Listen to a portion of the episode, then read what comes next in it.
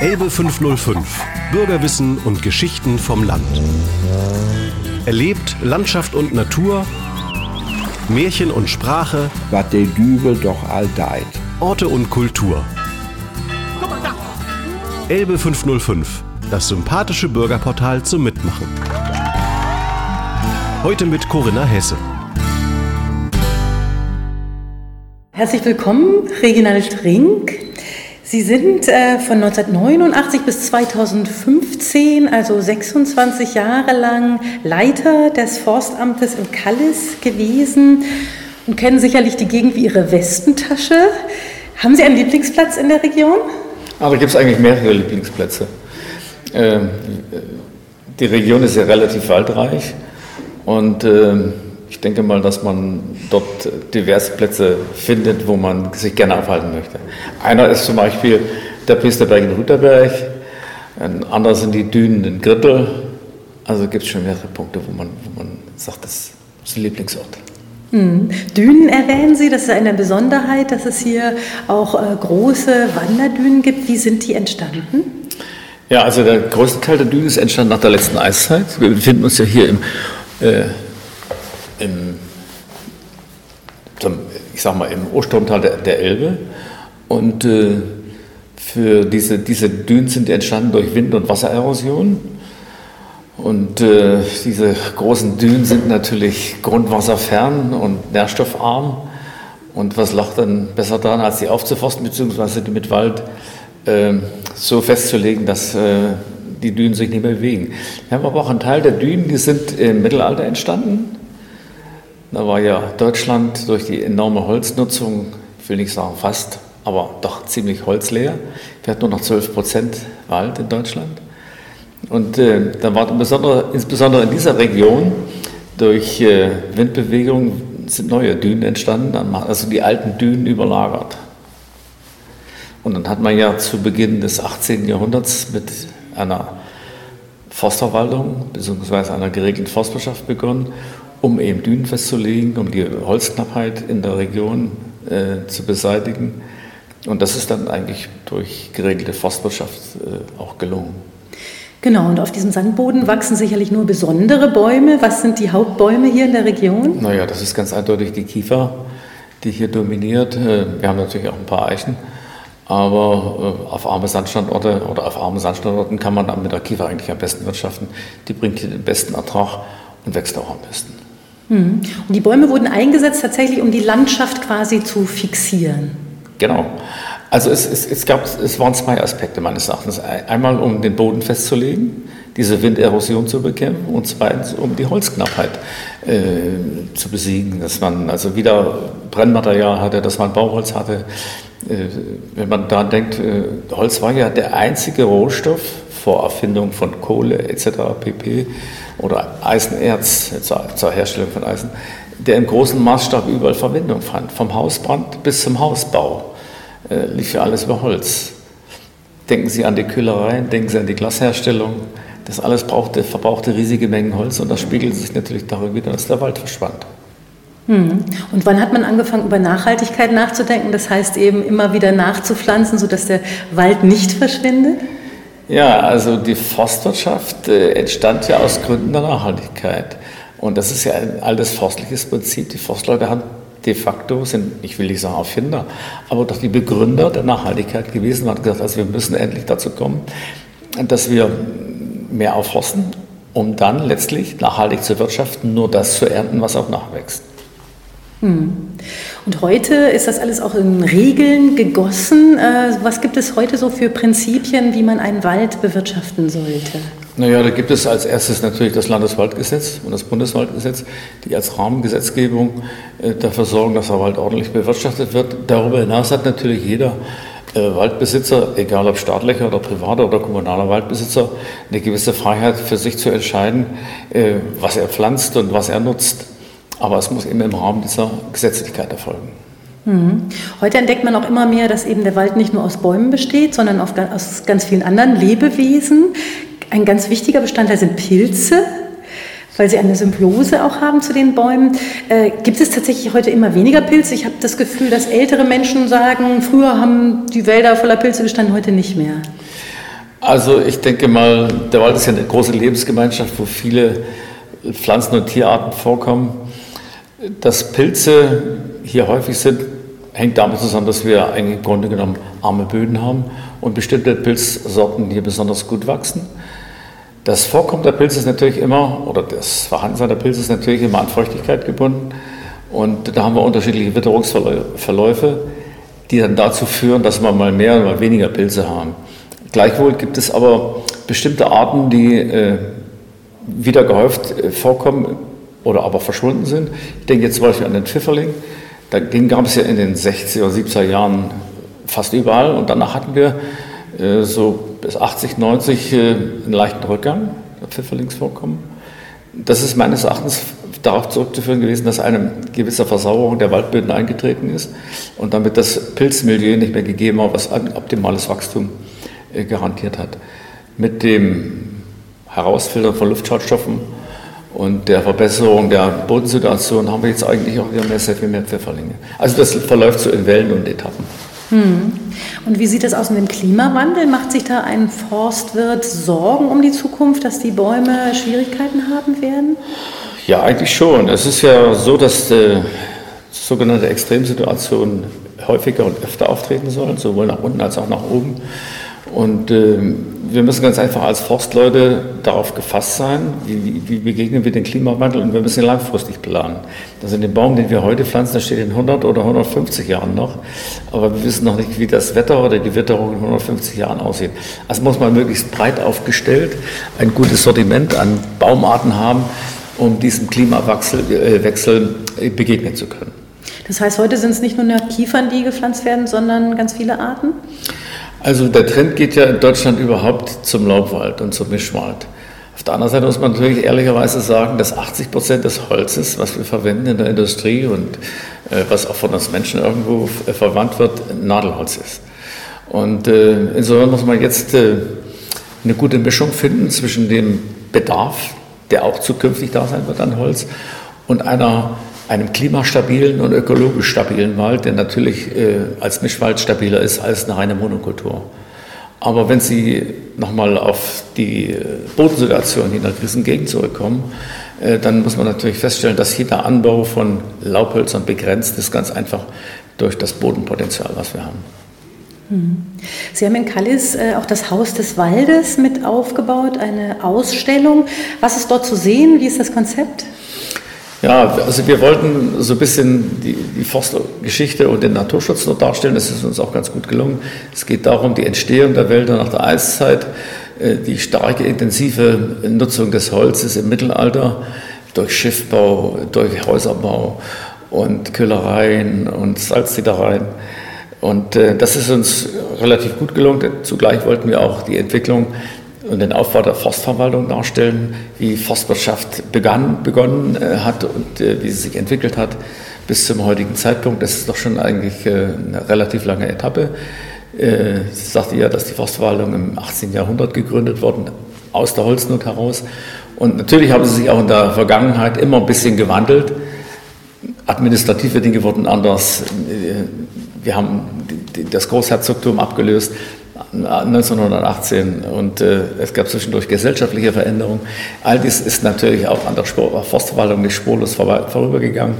Und das haben wir versucht ein bisschen zu dokumentieren bis in die heutige Zeit. Dazu geht es um die Holzverwendung, die Holznutzung und natürlich die Naturschutzproblematik mit, dem, mit der Einrichtung von Naturschutzgebieten, Biosphärenreservaten und auch Nationalparken. Mhm. Es gibt eine Sammlung von Findlingen auch. Das ist ja etwas, was sich jeder fragt, der hier mal spazieren geht, warum auf den landwirtschaftlichen Flächen immer diese Steine hochkommen. Warum ist das so? naja, das ist hier in der Krisengegend nicht ganz so gut. Nur an, auf bestimmten Stellen, da haben wir, dass Steine hochkommen. Also man sagt immer, die wachsen nach. Aber das hängt ganz einfach mit der Bodenbearbeitung zusammen, mit dem man, wenn man Boden bearbeitet, äh, kommen die äh, Steine aus dem Untergrund mehr nach oben. Und weshalb haben wir einen Entfindungsgarten gemacht? Weil ich war geologisch interessiert und der Gegenüber, der Herr Bötefeuer, der eigentlich das Regionalmuseum gegründet hat, war auch ein Hobbygeologe und wir haben gesagt, wir müssen ein paar Steine zeigen, hier gerade in der Krisengegend, wo eigentlich, was eigentlich nur Sand gibt. Und da haben wir dann angefangen, äh, eine Steinsammlung auf, auf, Gesteinssammlung aufzubauen und dann ist der Findlingsgarten entstanden. Was sind das für Steine? Kann man sehen, wo die herkommen? Oder? Ja, also wir haben das so in, drei Gruppen äh, gegliedert nach der Entstehungsart, also äh, vulkanische Gesteine, äh, Metamorphe, also Umwandlungsgesteine und Sedimentgesteine. Nach diesen drei großen Gruppen haben wir das ein bisschen gegliedert und die kann man dann auch sehen und da steht auch ungefähr die Herkunft der Gesteine. Die meisten Steine kommen hier aus Skandinavien, sind mit der Eiszeit hierher gekommen und das ist dann auch so dokumentiert. Hm. Und dann gibt es noch einen Obstgarten. Genau. Mit alten Obstbaumsorten. Es schlägt da der, das Herz äh, des Försters auf, dass man sagt, man muss auch mal andere Baumsorten zeigen? Naja, das ist, äh, das ist eigentlich historisch so entstanden, weil äh, zum alten Forsthof Kalles gehörte ein Obstgarten. Und äh, dieser war natürlich ein bisschen verwahrlost und ähm, wurde natürlich auch nicht mehr genutzt über die Jahre. Das Forsthaus Kalles war ja von 1945 bis 2002 forstlich überhaupt nicht genutzt, da waren verschiedene andere äh, Träger drin und Nutzer. Und wir haben dann bei der Entwicklung des Forsthofes, als wir die Rekonstruktion 2002 begonnen haben, überlegt, was können wir an attraktiven äh, Dingen hier mitgestalten, um den Forsthof auch touristisch ein bisschen als äh, Höhepunkt zu gestalten. Und da kam dann ein Mitarbeiter von mir auf die Idee, lasst uns den alten Obstgarten mit alten Obstsorten wieder begründen. Das haben wir dann gemacht. Und der blüht und trägt Früchte heute. Das ist eigentlich wunderbar. Hm. Sie arbeiten äh, auch in einem Verein Wald und Bildung Kalisser Heide mit. Heide ist ja wieder eine ganz andere Landschaft. Was hat es damit auf sich? Wie ist die entstanden? Ja, Heide ist, immer, ist ja entstanden auch durch Holznutzung. Die Lüneburger Heide als bekannteste Heide in Deutschland ist entstanden durch die Versiedlung des, äh, der Sohle äh, in Lüneburg. Das heißt also, man braucht sehr viel Holz, um das, das Wasser zu erhitzen, das salzhaltige Wasser zu erhitzen, um daraus Salz zu gewinnen. Und äh, Heide entsteht immer dann, wenn Sie devastierte Böden haben. Das heißt also, wenn dort neben dem Holz auch noch äh, der Oberflächenhumus genutzt würde, dann entwickelt sich die Heide. Das ist also äh, eine Folge einer kulturellen Nutzung, die wir heute nicht mehr haben. Die Heide in Kallis ist entstanden übrigens durch die Entstehung eines Schießplatzes und da wurde auch der Wald abgehauen und dann ist durch die kahle Fläche dort auf diesen Flächen Heide entstanden. Hm. Und heute gibt es dort auch einen Wolfsrudel. Ist diese Art von Landschaft für den Wolf besonders attraktiv? Warum haben die sich da angesiedelt? Ja, ähm, die Ansiedlung des Wolfes in Deutschland ist ja äh, von Polen ausgekommen über Sachsen-Brandenburg. Und wir liegen ganz einfach im Besiedlungskorridor. Man kann nicht sagen, diese Landschaft ist besonders für den Wolf geeignet. Der Wolf braucht hier im Grunde genommen weitreichende äh, Naturlandschaften, die wenig zersiedelt sind und die genügend Wildreichtum bieten. Und das scheint hier der Fall zu sein. Deswegen ist der Wolf auch hier bei uns gelandet. Hm. Sie waren äh, 2011 mit daran beteiligt, die alte Salzquelle in Kuno wieder freizulegen. Wie ist es dazu gekommen? Hat man, also wie hat man die gefunden? Wie sind Sie da vorgegangen? Hm. Also äh, die alte Salzquelle war, ich glaube, in den 1930er Jahren als Naturdenkmal schon deklariert, stand also unter, schon unter, unter Naturschutz. Sie ist dann 1945, hat mir mein, Nach mein Nachbar erzählt, de facto verschüttet worden durch die russischen Besatzer, die dort äh, den, die Reste des alten Bodens eingeebnet haben. Und äh, die alte Salzquelle ist deswegen wiederentdeckt worden, weil man gewisse Salzflora feststellte, von dem Wasser, was aus der Tiefe am Salzstoff vorbeigeströmt ist und dort an die Oberfläche getreten ist. Das heißt also, es gab eine besondere äh, pflanzliche Situation dort in diesem Bereich. Und man hat dann durch Luftbilder und durch nähere botanische Untersuchungen festgestellt, hier müsste eigentlich der Boden sein, wobei man auch wusste von älteren Einwohnern, dass, dass er da gewesen ist, der Boden. Und dann hat man eben äh, den, die Erde wieder freigelegt, bis man auf die Quelle gestoßen ist und den alten Brunnen und hat dann äh, versucht, äh, den freizulegen. Das ist auch ganz gut gelungen. Und heute haben wir da, naja, noch keine rekonstruierte Salzquelle, aber sowas ähnliches, dass man sieht zumindest, wo der alte Brunnen sich befunden hat. Hm. Also könnte man das noch nutzen? Ja, das, wir sind ja dabei mit einem Förderprojekt, äh, so eine Art äh, alte Saline wieder aufzubauen. Das heißt also, wir wollen mit einer Pumpe das Wasser, aus, was aus der Tiefe kommt, fördern und dann über ein Gradierwerk laufen lassen, um zu demonstrieren, wie man früher mal Salz gewonnen hat, was ja auch dort der Fall gewesen ist. Es gab dort mehrere Brunnen und man hat über viele Jahrhunderte dort versucht, Salz zu gewinnen. Das ist aber immer ein bisschen schief, äh, schief gegangen, weil die Konzentration der Sohle nicht so groß war. oder nicht so gut war wie in Lüneburg zum Beispiel. Also wenn Sie mit einer drei- oder vierprozentigen äh, Salzlösung ähm, äh, Salz herstellen wollen, dann ist das natürlich weniger ertragreich, als wenn Sie über 20 Prozent äh, Salzgehalt in der Sohle haben. Hm. Und gesundheitlich, also man sagt ja auch Sohle trinken zum Beispiel hat gesundheitliche Aspekte. Wäre es bei dem Wasser auch der Fall hier? Ja, wenn man es aus der Tiefe fördern würde, vielleicht ja. Jetzt ist es ja so, dass das Wasser tritt äh, über einen artesischen Brunnen äh, an die Oberfläche und vermischt sich dort mit dem Oberflächengrundwasser. Und das gibt dann so ein brackartiges Gemisch, wo also der Sohlegehalt noch äh, stark verringert ist, beziehungsweise wir haben auch ein starkes Algenwachstum dort durch die Eintragung der Düngemittel bzw. der oberflächlichen Sachen, die mit dem Oberflächengrundwasser dort in den Brunnen gelangen. Hm. Was nicht so günstig ist. Also zum Trinken würde ich das nicht raten. Wie kommt es überhaupt zu diesem Salzstollen dort? Hat das auch äh, eiszeitliche Gründe noch oder warum ist die geologische Formation da an dieser Stelle so? Ja, es, äh, die, die Salzstöcke sind ja entstanden in, im sogenannten Zechstein. Und dieses Zechsteinmeer ist äh, im, im, Laufe der Erdbildung abgesunken. Und äh, die, äh, dieser Salzstock hat sich dann äh, im Laufe der Erdrindenbildung nach oben gedrängt wieder, ist aber nicht ganz bis an die Erdoberfläche gekommen, er liegt ungefähr 60 Meter unter der Erdoberfläche. Und äh, da steht er heute noch. Und äh, wird also vom Wasser umspült. Und das Wasser, was dort mit der an der Quelle zutage tritt, ist praktisch gespanntes Fläschern, äh, Wasser, was aus dem Untergrund kommt, nach oben dringt und äh, den Salzgehalt mitbringt. Hm. Dann gibt es noch eine ganz andere Attraktion hier in der Gegend, der Bauschpark. Ähm, ich glaube, Sie waren auch daran beteiligt, den äh, zu sanieren, zu rekonstruieren. War das eine besondere Herausforderung? Das sind ja ganz exotische Baumarten dann auch, oder? Na, exotische nicht, aber doch äh, fremde Baumarten für uns. Der Bauspark ist ja entstanden mit der Gründung der Papierfabrik 1871. Äh, entstand gleichzeitig äh, der Bauspark im Stil eines äh, englischen Landschaftsparks. Und ähm, dort sind wirklich äh, schon zur damaligen Zeit sehr viele fremdländische Gehölze gepflanzt worden. Also es gab mal so, ich, ist ausgezählt worden bei der ersten Parkerfassung über 400 verschiedene, äh, über 400 Gehölze, die stehen. Mittlerweile hat sich das ein bisschen reduziert. Viele sind ja eingegangen durch die mangelnde Parkpflege und heute stehen dort noch ungefähr 69 verschiedene Baum- und Straucharten. Also durchaus ansehenswert. Und der Park ist wieder rekonstruiert worden, weil der Landschaftspark braucht Pflege. Und wenn Sie den Park nicht pflegen, dann verwildert der. Und das war beim Bauschpark der Fall und äh, durch äh, den Nachfolger äh, des ehemaligen Direktors der Papierfabrik, äh, Dr. Bausch, ist dann auch eingeleitet worden über Fördermittel die Rekonstruktion des Parkes, Freischneiden, Sichtachsen wieder festlegen, Neupflanzung von Gehölzen. Und das Wichtigste war, das sind ja auch drei Teiche, die mit der Eldenbürer Wasserstraße verbunden war, dass man dieses System der Be- und Entwässerung des Parkes wiederhergestellt hat. Mhm. Das heißt, dieser Park wird dem Klimawandel dann auch trotzen, weil die Bewässerung gut ist.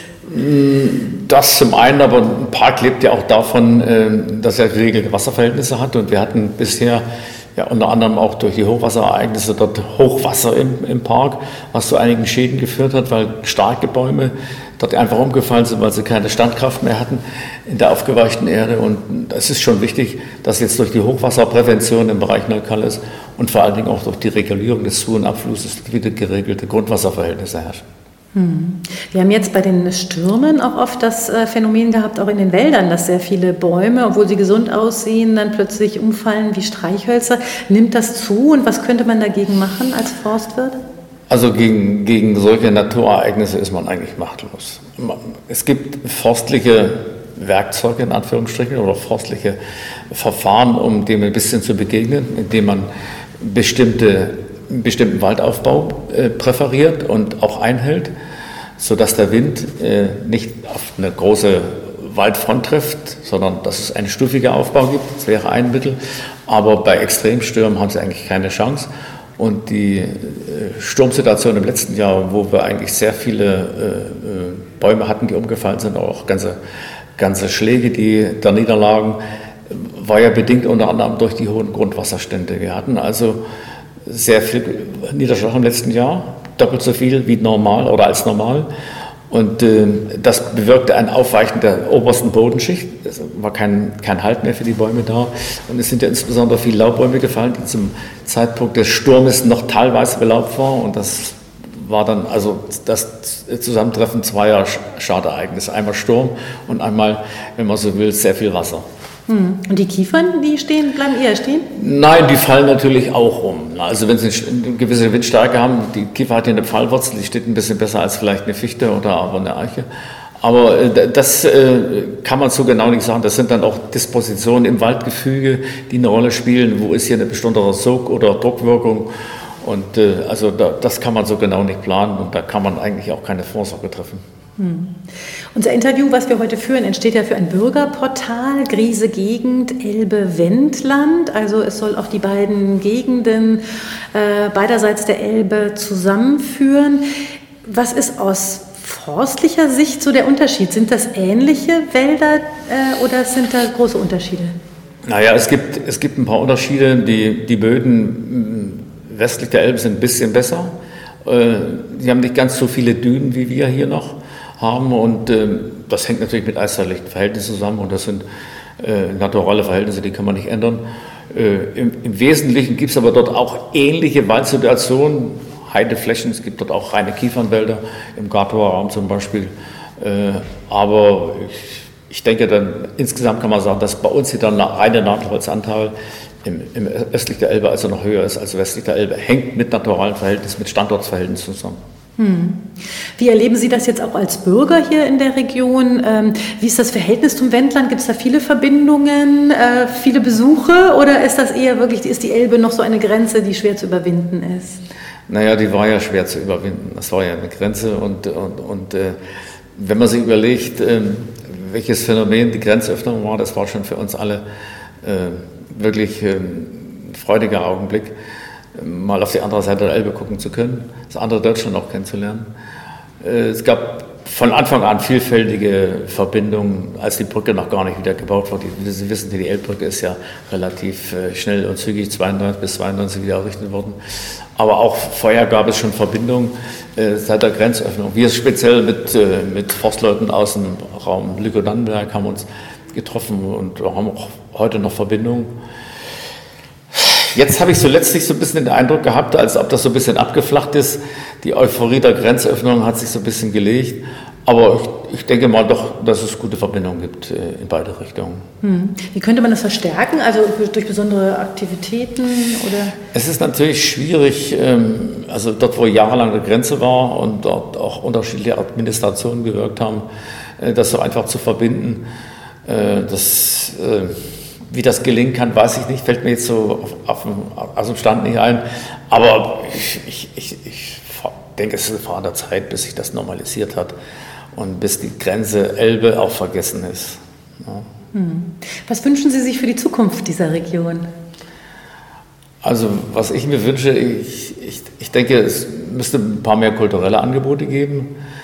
Es müsste vielleicht auch ein bisschen was äh, sich wiederentwickeln in Richtung, Richtung äh, Gastronomie. Da ist immer ein bisschen arm dran.